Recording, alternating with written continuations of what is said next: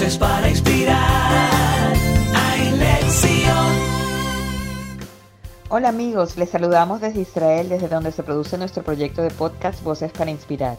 Este es uno de los proyectos del Departamento de Emprendimiento Sionistas y Judaísmo Humanista Cultural de la Organización Sionista Mundial, al cual pertenece nuestro movimiento Ailet Zion un proyecto que desde 2017 conecta el liderazgo de las comunidades de América Latina a través de la educación judeocionista, la inspiración mutua y el encuentro de ideas y personas. En esta oportunidad queremos presentarles una voz joven y muy inspiradora. Tendremos con nosotros a Zuli Mitrani Contente, quien nos cuenta del proyecto que junto a Ellen Marcos crearon y que se denomina o denominaron Mujer Técnica Mixta. Y como ellas mismas lo describen, el propósito fue hacer evidentes las formas particulares de ser mujer y las maneras en las que vivimos y acomodamos nuestro ser mujer de forma individual en nuestro colectivo, creando así un espacio físico y simbólico donde todas cabemos de forma horizontal.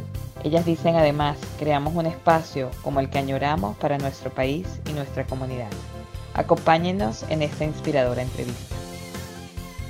Estamos con Zuli Mitrani, que nos va a presentar cuál es su proyecto eh, que por ser tan especial decidí que lo vamos a grabar para después yo podérselos mostrar a ustedes y, y que lo puedan escuchar de su propia voz. Adelante, Zuli, bienvenida. Pues muchas gracias, Anabela, primero por tomarme la llamada la reunión. Para nosotras es como súper importante poder como difundir el proyecto y sumar a, a todas las personas que, que, lo, que así lo quieran. Eh, para empezar, este proyecto, sí, yo soy la directora, pero hay otra directora que se llama Helen Marcos. Ella es una chava que ha trabajado en la comunidad mucho y se dedica a teatro, entonces eh, ella es comunicóloga y también hace teatro de improvisación y yo soy historiadora del arte y ahorita trabajo en cosas de curaduría. Entonces, como que de esa fusión de lo que a ella le interesa y de lo mío, salió eh, este proyecto. Este proyecto se llama Mujer Técnica Mixta y pues le pusimos ese nombre porque además de que vincula con el arte, con la palabra técnica mixta, como que mm, habla de que ser mujer no tiene definición, ¿no? De que es como un asunto creativo y que, y que cada quien puede hacerlo como, como mejor le convenga, ¿no? O como mejor le parezca a ella. Entonces, un poco de ahí viene el nombre. Em, la iniciativa surge a partir de, eh, bueno, no sé si ustedes supieron, pero en el 2020, justo en pandemia, hubo en México unas marchas de mujeres muy grandes, como las más grandes de, del, digamos que de la década, ¿no? Y a partir de ahí, eh, pues como que hubo mucha inquietud por parte de muchas mujeres de la comunidad, pero también de nosotras, como de qué estábamos haciendo como, como comunidad para sumarnos como a estos esfuerzos de mejorar el estatus de la mujer dentro de nuestros espacios, ¿no?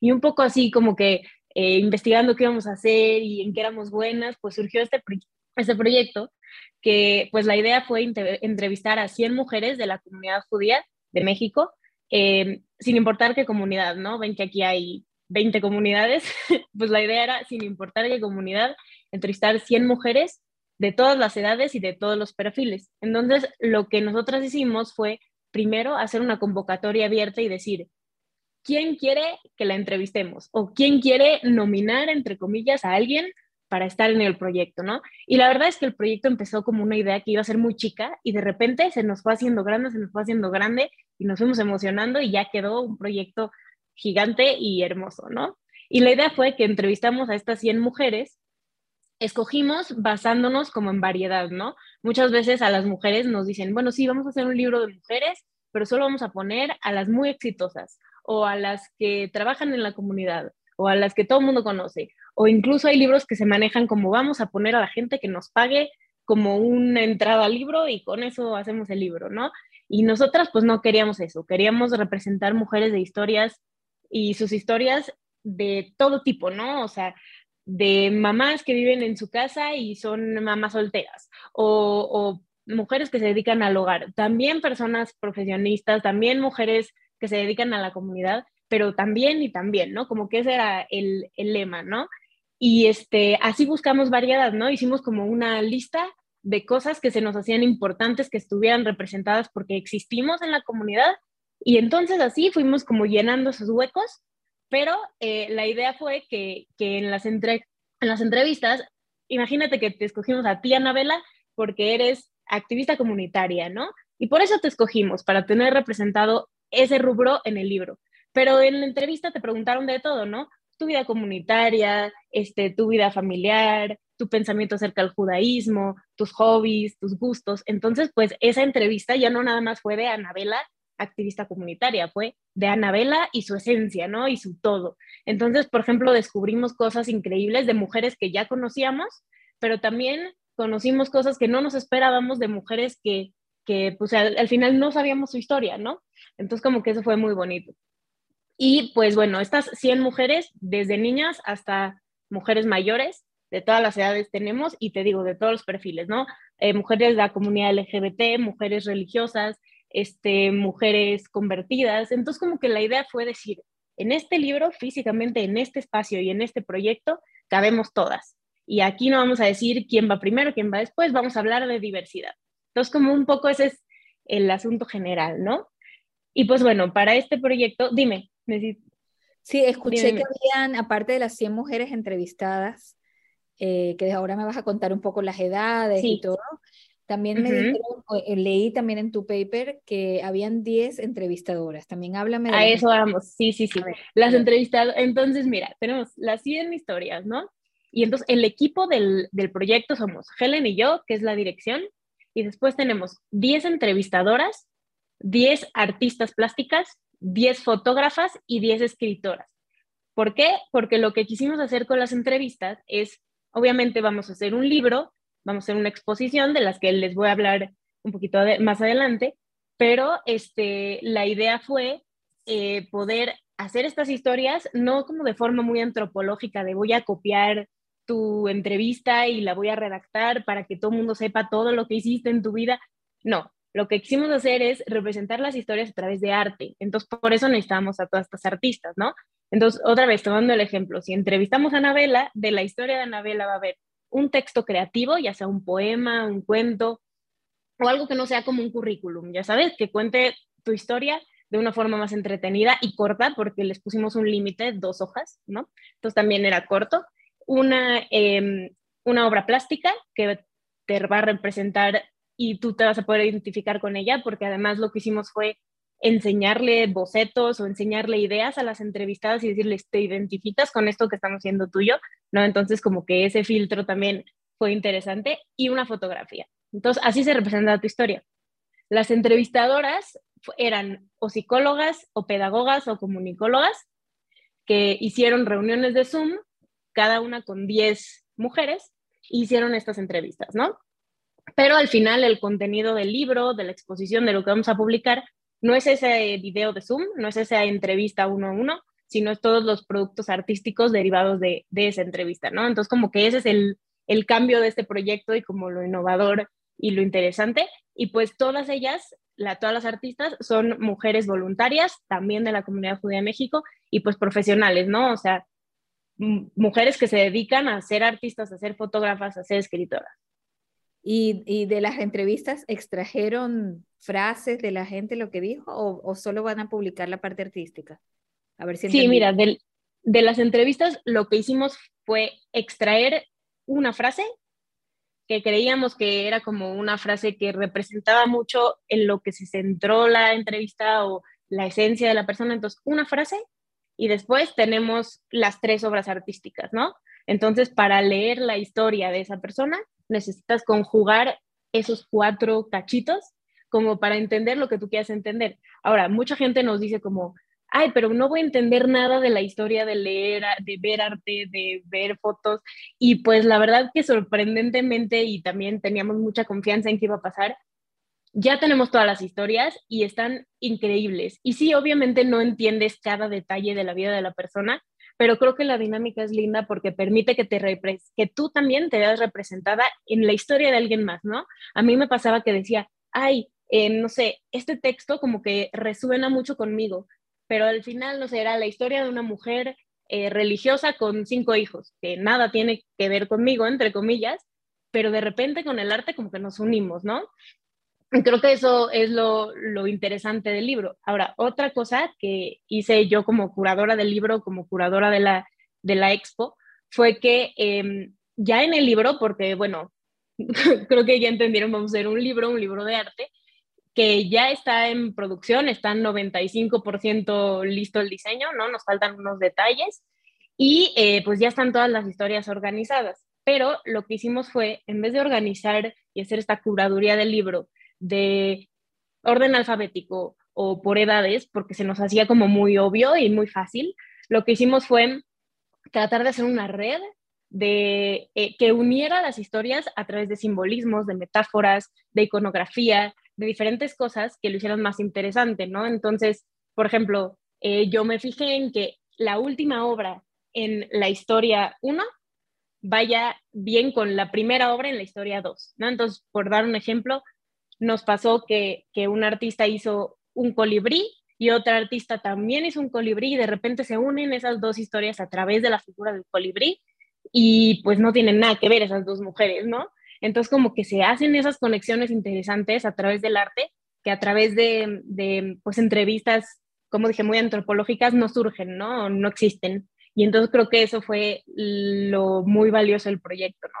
Y también como que el esfuerzo de las artistas, de, porque también, o sea, fue un proyecto muy centrado en también el crecimiento de las artistas, aunque ya son profesionales, como que también este proceso de que tuvimos que, que medio dislocar sus formas de, de hacer arte, porque muchas veces ellas me decían, es que yo, está muy difícil porque yo hago arte a partir de lo que yo siento, a partir de lo que yo vivo. Entonces fue ese ejercicio de, de pues, transitar de lo tuyo a intentar entender al de enfrente sin juzgarlo, hacer un boceto, mandárselo, ver si se identifica y a partir de ahí empezar, ¿no? Entonces como que también, por eso ha sido un proceso que lleva casi dos años. Ah, dos años. Te quería preguntar cuánto tiempo están en esto. Sí, wow, sí casi dos años. Sí, en marzo creo que cumpliríamos los dos años completos. Y pues bueno, la idea es que el libro, que ya casi está, y la exposición de arte con estas 300 obras, es decir, las 100 obras plásticas, las 100 fotos y los 100 textos, una expo de arte que estamos pensando, bueno, más bien, estamos planeando que salga en enero del 2023. Wow, falta nada. ¿Van a sí, falta nada. ¿Van a hacer un evento? Sí, sí, sí. O sea, la idea es hacer una exposición eh, que va a durar 10 días. Eh, y pues lo que vamos a hacer dentro del marco como de la exposición es obviamente eh, pues tours guiados de la exposición a quien lo pida. Eso es obvio, va a estar abierta todos esos 10 días. Y, y vamos a hacer en las noches. Van a estar las entrevistadas, van a ser. Sí. Van a hablar. Ok. No, de hecho vamos a hacer un día de inauguración donde solamente van a ser las entrevistadas y las artistas, como para que también se conozcan, porque les tocó conocerse por Zoom, ¿no? Fue, fue un poco ahí como que difícil. Creo que nosotras, Helen y yo, decimos que la pandemia para nosotras fue una bendición, porque teníamos artistas como desesperadas de hacer cosas y personas como desesperadas de conexión, pero además nos, nos facilitó como estas entrevistas que quizás en persona hubiera sido muy difícil agendar, ¿no? Sí, buenísimo. Cuéntame, eh, las entrevistadas y las artistas, ¿cómo fue el proceso para ya están dicho que les hizo un cambio, eh, que se dieron cuenta de cosas? Cuéntame qué pasó. Sí, sí, sí. ¿Hay alguna Pues mira, fue un proceso difícil, no te voy a mentir, fue difícil porque todos queremos tener como control sobre nuestra narrativa, ¿no? Así lo sentí yo. Entonces, como que de repente, para, primero para las entrevistadas, muchas les llegó como de sorpresa el, pero ¿por qué me entrevistas a mí? Yo no estoy haciendo nada, ¿no? Y les decíamos, pero no tienes que hacer algo para, para que tu historia valga la pena contarse, ¿no? Todos tenemos matices en nuestras historias que aunque creamos que no hagamos nada, estamos haciendo, ¿no? Entonces, como que esa sorpresa, por un lado fue muy linda, pero por otro lado fue difícil, ¿no? Porque, porque para las entrevistadoras fue tratar de sacarles pues muchas cosas a las entrevistas, ¿no? Pero fue muy lindo, la verdad, la mejor anécdota que tengo es ahorita que mi hermana Vicky se fue de aliar, trabaja en cadena, Anabela la conoce, este, fui, fui yo, la acompañé a dejarla en Israel, ¿no? Y una de sus amigas que ya tiene allá, entrevistamos a su mamá. Su mamá, eh, bueno, ella es curadora de arte también, por eso la, bueno, yo quise entrevistarla que estuviera en el libro. Entonces, es curadora de arte, pero también es una mujer eh, convertida al judaísmo y entonces como que queríamos que nos contara ese punto de vista, pero pues ya nos contó toda su vida, ¿no? Y este, llegamos a Israel, estoy platicando con esta amiga de mi hermana y ella está pues muy consciente del proyecto porque está su mamá. Estamos platicando de cómo va el proyecto y no sé qué. Y me dice, es que no sabes, el otro día mi mamá me marcó por teléfono, casi llorando, y le dije, ¿qué tienes, no? ¿Qué pasa? Y, este, y la mamá le dijo que la artista de mi proyecto había hecho eh, en su representación un colibrí, justo es esa historia, ¿no? Que había hecho un colibrí. Y entonces la amiga de mi hermana también se pone como ojos llorosos, digo, pero ¿qué pasa, no? Le hicieron un colibrí, está bien, ¿no? Me dice, no, y me hace así, y me enseña que tiene un tatuaje de un colibrí. Y le digo, ¿cómo tienes un tatuaje un colibrí? Y me dice, es que para mi mamá el colibrí es lo más importante, y yo me tatué un colibrí porque es mi mamá. Y le dije, bueno, seguro lo dijo en la entrevista. Y me dice, yo vi la entrevista y no lo dijo. Y entonces como que pasan esas cosas en las historias que han conmovido a mucha gente porque de repente hay eso, ¿no?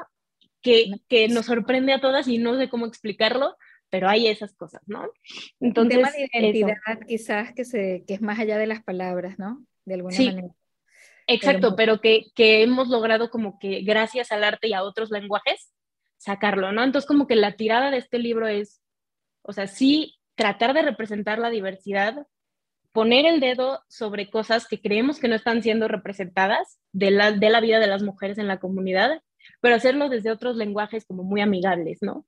Como muy este, accesibles también. Entonces, como que eso ha estado padre.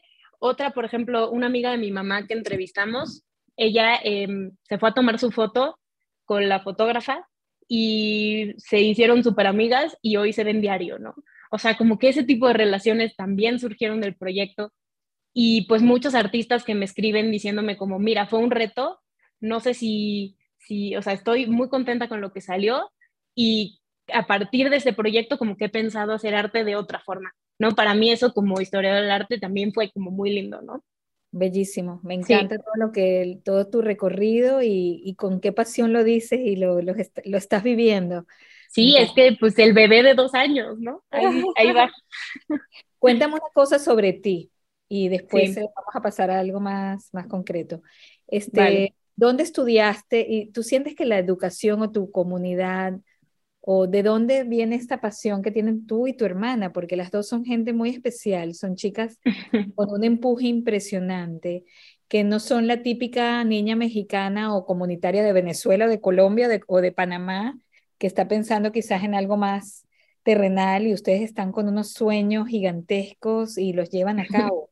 ¿De dónde sale ese empuje? ¿Son de tu, ¿Es de tus padres, de tu casa, del colegio, de la comunidad? ¿De dónde? ¿De dónde viene eso? Sí, eh, creo que a partir de este proyecto lo he pensado mucho, ¿no? Porque al final todas somos voluntarias y llevo trabajando dos años y de repente sí me ha tocado pensar como de, ay, ¿qué estás haciendo? No, o sea, esto está muy difícil, ya déjalo.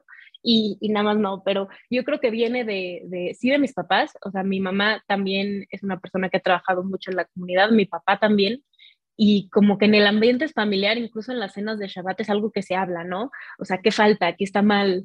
¿Qué, qué podemos hacer? ¿no? Y creo que ese espíritu como que ahí como que revuelve mucho. De hecho, esto empezó hace dos años y yo apenas acababa de salir de la ATNUA de Anoa Arazioni, yo iba al Anoa Arazioni, acababa de salir de la ATNUA y mi familia como que me empujaba mucho a entrar a alguna juventud de una comunidad o a eh, estar en algún proyecto comunitario y había algo ahí a mí que no me cuadraba, ¿no? Como que yo no quería estar en una juventud porque sentía que las cosas se hacían muy lento o que no tenían mucha trascendencia y pues no tenían que ver con lo que yo estaba estudiando, lo que yo quería hacer y de repente cayó este proyecto porque de hecho la idea general es de Helen, la otra directora, y dije, de aquí me agarro para poner como mi granito de arena en la comunidad, ¿no? Entonces como que eso fue eh, lo que detonó.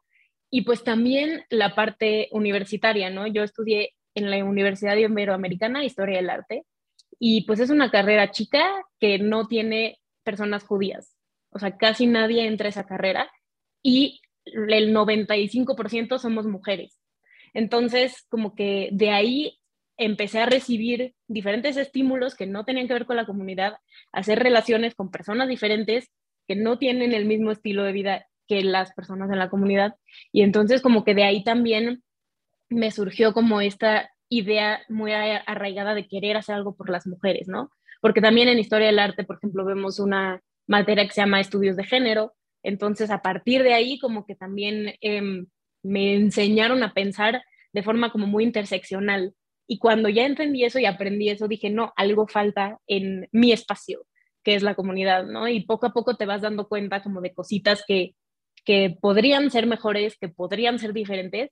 Y yo creo que de ahí como que el empuje, ¿no? O sea, de decir, pues quiero cambiar mi espacio para yo estar también más cómodo en mi espacio, pero para que otras puedan explorar eso, ¿no? Y te vas metiendo en las historias y obviamente, pues en nuestro libro tampoco, también hay cosas no muy, muy felices, ¿no? O sea, señoras que vivieron violencia familiar, que vivieron un montón de cosas que en la comunidad hacemos como que no pasan.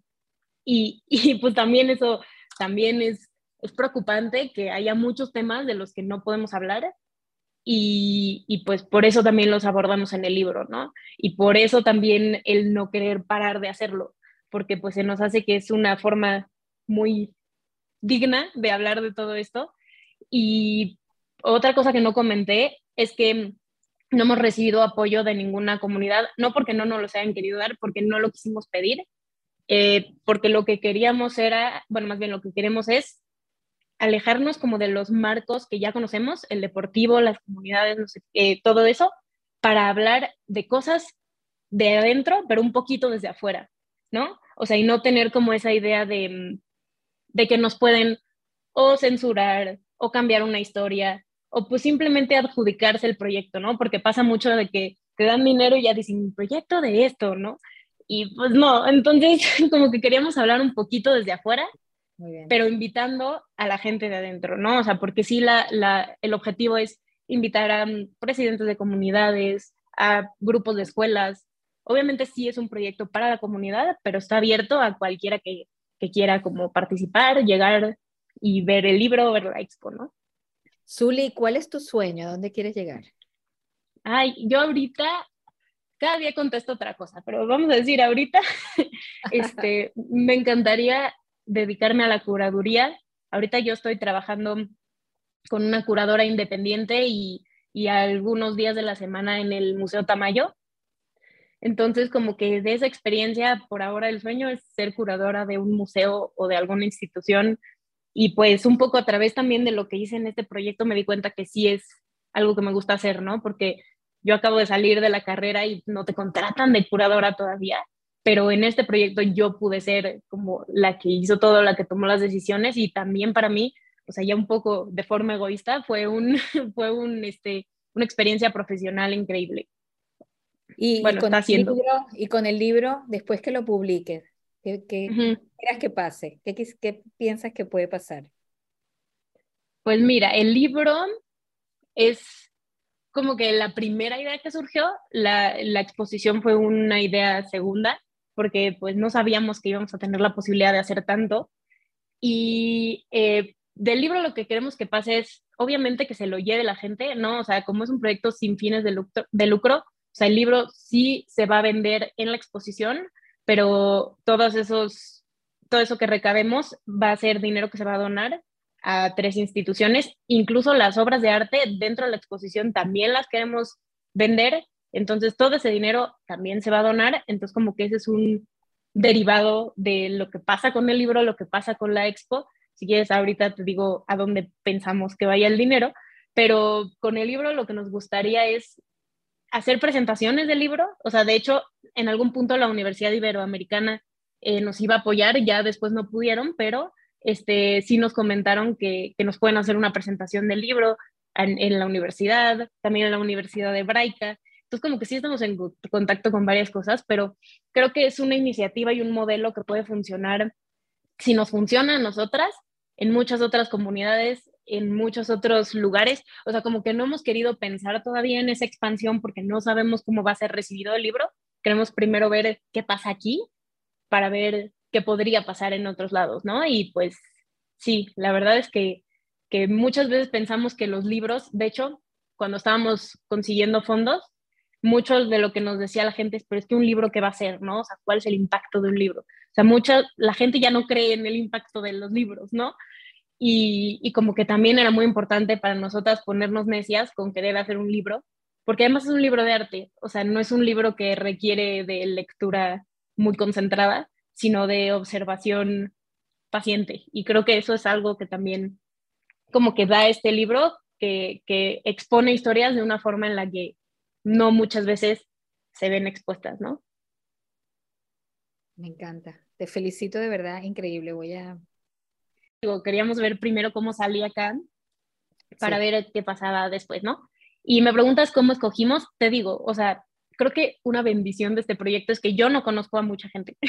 Entonces, lo que pasó es que no había mucho sesgo en a quién escoger, ¿no? Porque de repente si, por ejemplo, mi mamá conoce a todo el mundo y mi papá también, entonces de repente les enseñaba la lista y me decían, pero ella qué hizo, pero, pero ella no sé si me cae bien, ya sabes, como ese tipo de cosas que tú de, bueno, yo no las conozco.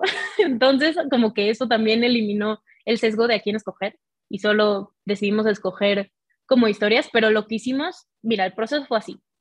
Queríamos 10 mujeres por bloque de edad, de 1 a 10 años, de 10 a 20, de 20 a 30 y así hasta 100. Entonces, la idea fue eso, ¿no? Como que tener primero variedad de edades para tener historias con contextos diferentes. Entonces, como que eso fue el primer paso. Y a partir de ahí, hicimos una lista, digo, Helen y yo, de cosas que nos hacía muy importante que estuvieran en el libro. Como ya te había dicho, mujeres convertidas, mujeres de la comunidad LGBT, eh, mujeres que no quisieran tener hijos, señoras religiosas, maestras, eh, personas con discapacidad. O sea, como que pusimos muchas cosas que se nos hacían sumamente importantes y a partir de ahí fuimos diciendo, ok, ¿quién de las que ya tenemos cumple ese perfil en representación? O sea, no significa que de eso se va a centrar su historia, solo significa que va a estar representada. Un ejemplo, una amiga de mi mamá que es lesbiana está en el libro y yo la escogí, no, no la conozco, pero la escogí porque queríamos representación de la comunidad LGBT. La escogí y la pusimos. En su entrevista nunca lo menciona. No importa, está bien. La vida de uno no es nada más su orientación sexual, o sea, está perfecto, pero está representada. O sea, no se le dejó de lado a una persona de la comunidad LGBT o no se le dejó de lado a una mujer convertida. Y así, eso era como lo importante, representar la diversidad. De hecho, en nuestras redes sociales que apenas sacamos hace semana y media, eh, una de las frases que pusimos es la única regla es representar la diversidad y realmente lo creo. O sea, de verdad me pongo a pensar qué nos faltó, siento que nada. O sea, siento que, que está todo en el libro. De hecho, pues la historia más polémica que tenemos, o sea, te digo, la idea del libro no es ser incendiario y agarrar y decir, todo está mal, o sea, no, porque también hay muchas cosas bien, pero la historia más como dura, entre comillas, que tenemos es que queríamos que hubiera representado algo del aborto voluntario, porque hay muchas chavas que lo han pasado y que lo siguen pasando y en la comunidad como si nada. De hecho, o sea, conocemos mucha gente y lo que tiene especial esta historia es, conocemos muchas mujeres que han pasado por eso, pero nadie nos quiso dar su nombre. Entonces, lo que hicimos fue hacer tres, cuatro entrevistas y como que mezclar los testimonios y hacer una representación de ese testimonio mezclado. Y quisimos poner eso en el libro porque de repente en el camino nos fuimos encontrando con cosas que nos sorprendían, ¿no? O sea, lo peligroso que es que las mujeres estén pasando por eso o estemos pasando por eso sin apoyo de nadie, sin ayuda de nuestros papás, de nuestra comunidad, de nada, ¿no? Entonces, como que sí, nos encontramos con cosas así que sí nos movieron y pues también historias de éxito muy increíbles, ¿no? O sea, que no, que no realmente son las mismas que hemos visto eh, pues, en la comunidad, ¿no? Porque muchas veces toman a la misma mujer para 400 libros. Cuéntame una cosa, Zuli, ¿qué quisieras, ya para cerrar el podcast, eh, qué quisieras que le pase a la gente que tome entre sus manos el libro y lo tenga y lo lea? y ¿Qué, qué te gustaría que, que ocurra? Sí, de hecho, me, da gusto cómo formulas la pregunta porque eh, en mi texto que escribí para el libro, el último párrafo que puse es como dirigido a la persona cualquiera que tenga este libro en sus manos y como que la idea es que le pido que vea la historia con vulnerabilidad de la misma forma en la que el arte se hizo y las historias se contaron de forma vulnerable, ¿no? O sea, ¿a qué me refiero? A que cuando tengamos y tengan cualquiera el libro en sus manos, piensen cómo me represento yo ahí, qué me está tratando de decir de la historia del de enfrente y que realmente sea una, tratar de hacer conexión, ¿no? Buscar, todos tenemos diferencias, pero buscar dónde nuestras diferencias se unen y cómo podemos convivir más que cómo podemos diferenciarnos. Creo que esa es la idea general del proyecto y pues suena que es todo para mujeres, sí es centrado en mujeres, pero pues de hecho la invitación de hojear el libro y de ver las historias es abierto para todo, todas, todos los que quieran estar y quieran participar y quieran ver. Y creo que, mm, que eso también como es de mucho valor, ¿no? O sea, sí es un proyecto para mujeres, pero no excluimos a nadie y realmente pues, pues sí, ¿no? O sea, muchos hombres te dicen de chiste, ay, ¿por qué no haces de historias de hombres? Porque tienen 100 espacios de representación y todas sus problemáticas se atienden y como que pasa que nos toca a nosotras decir lo que necesitamos, ¿no? Y una frase que uso igual en mi texto libro es, si no hemos podido darnos a entender, al parecer, con cifras, con hechos, con números, con discusiones, pues a ver si nos damos a entender con pinceladas, con luz, con escritos, con fotografías. Y pues nada, eso es como el intento del libro, ¿no? Te voy a aplaudir. Con Gracias. Vamos a cerrar. no tengo nada para agregar. Maravilloso y te agradezco mucho por este espacio que nos regalas. no, muchas gracias a ustedes. Gracias, gracias.